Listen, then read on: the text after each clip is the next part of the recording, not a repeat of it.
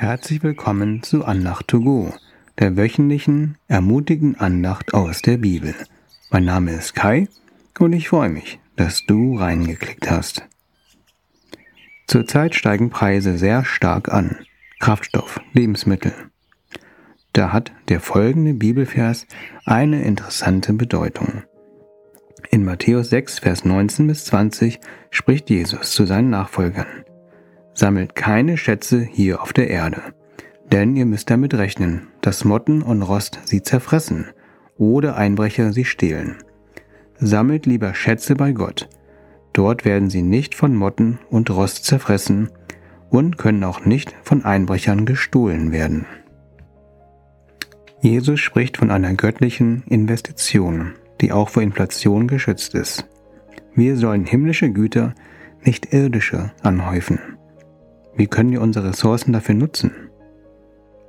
Auf der Erde gibt es nur zwei unvergängliche Dinge. Unseren Geist, also vereinfacht gesagt Menschen, und das Wort Gottes. In Kolosser 3, Verse 1 bis 2 schrieb Paulus an die Gemeinde in Kolossee. Wenn ihr nun mit Christus auferweckt seid, dann orientiert euch nach oben, wo Christus ist. Gott hat ihm den Ehrenplatz an seiner rechten Seite gegeben.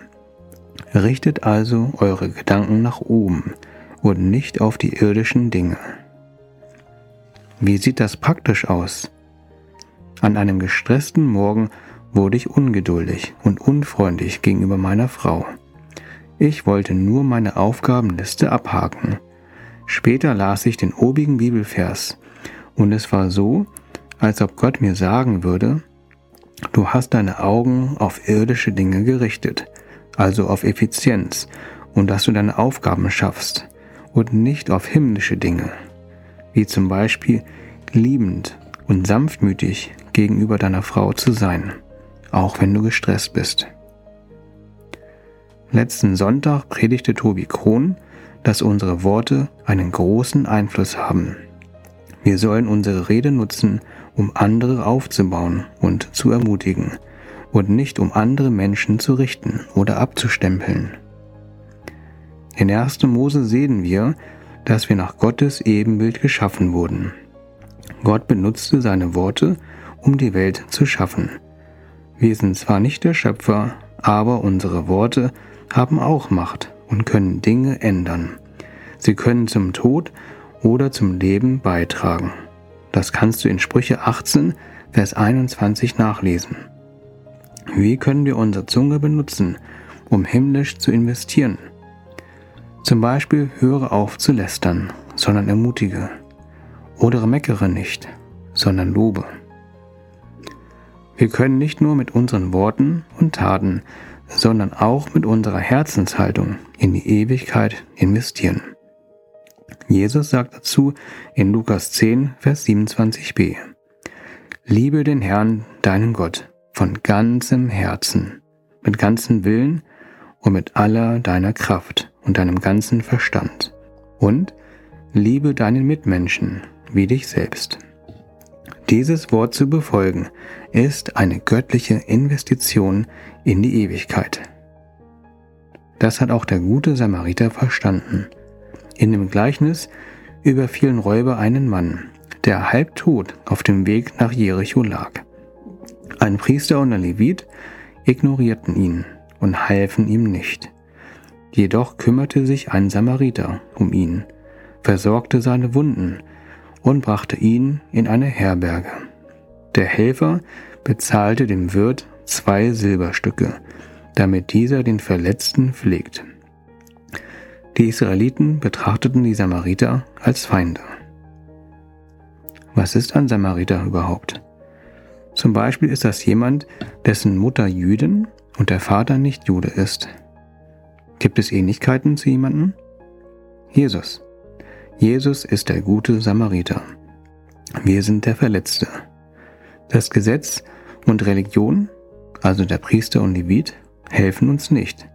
Aber unser guter Samariter, Jesus, hat den Preis für uns bezahlt. Jesus verließ den Himmel und wurde Mensch und zog dadurch einen irdischen Körper an. Er setzte diesen ein, um uns ein ewiges Erbe zu geben. Er setzt das Vergängliche ein, um das Unvergängliche für uns zu gewinnen. Das ist seine göttliche Investition für uns. Ein anderer Blickwinkel in dem Gleichnis ist, dass der gute Samariter zur richtigen Zeit am richtigen Ort war. Auch Esther war zur richtigen Zeit am richtigen Ort.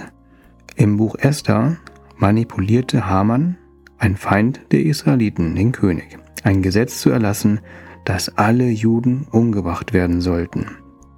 Die Königin Esther, ebenfalls Judin, stand vor der Wahl, vor dem König sich für die Juden einzusetzen, was jedoch ihr Leben hätte kosten können.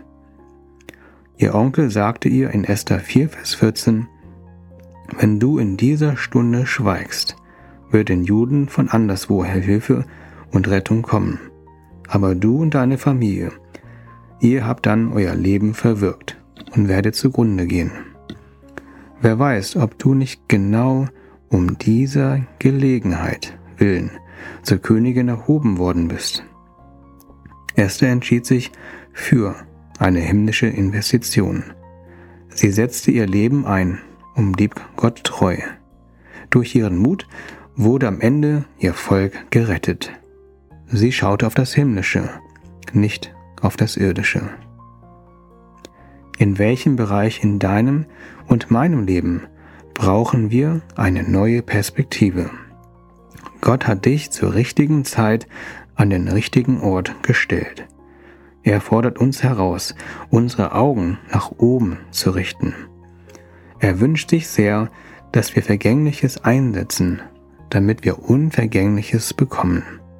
Es lohnt sich, in die Ewigkeit zu investieren. Bist du dabei? Ich bete kurz. Jesus, hilf uns, unseren Blick auf das Ewige und auf dich zu richten.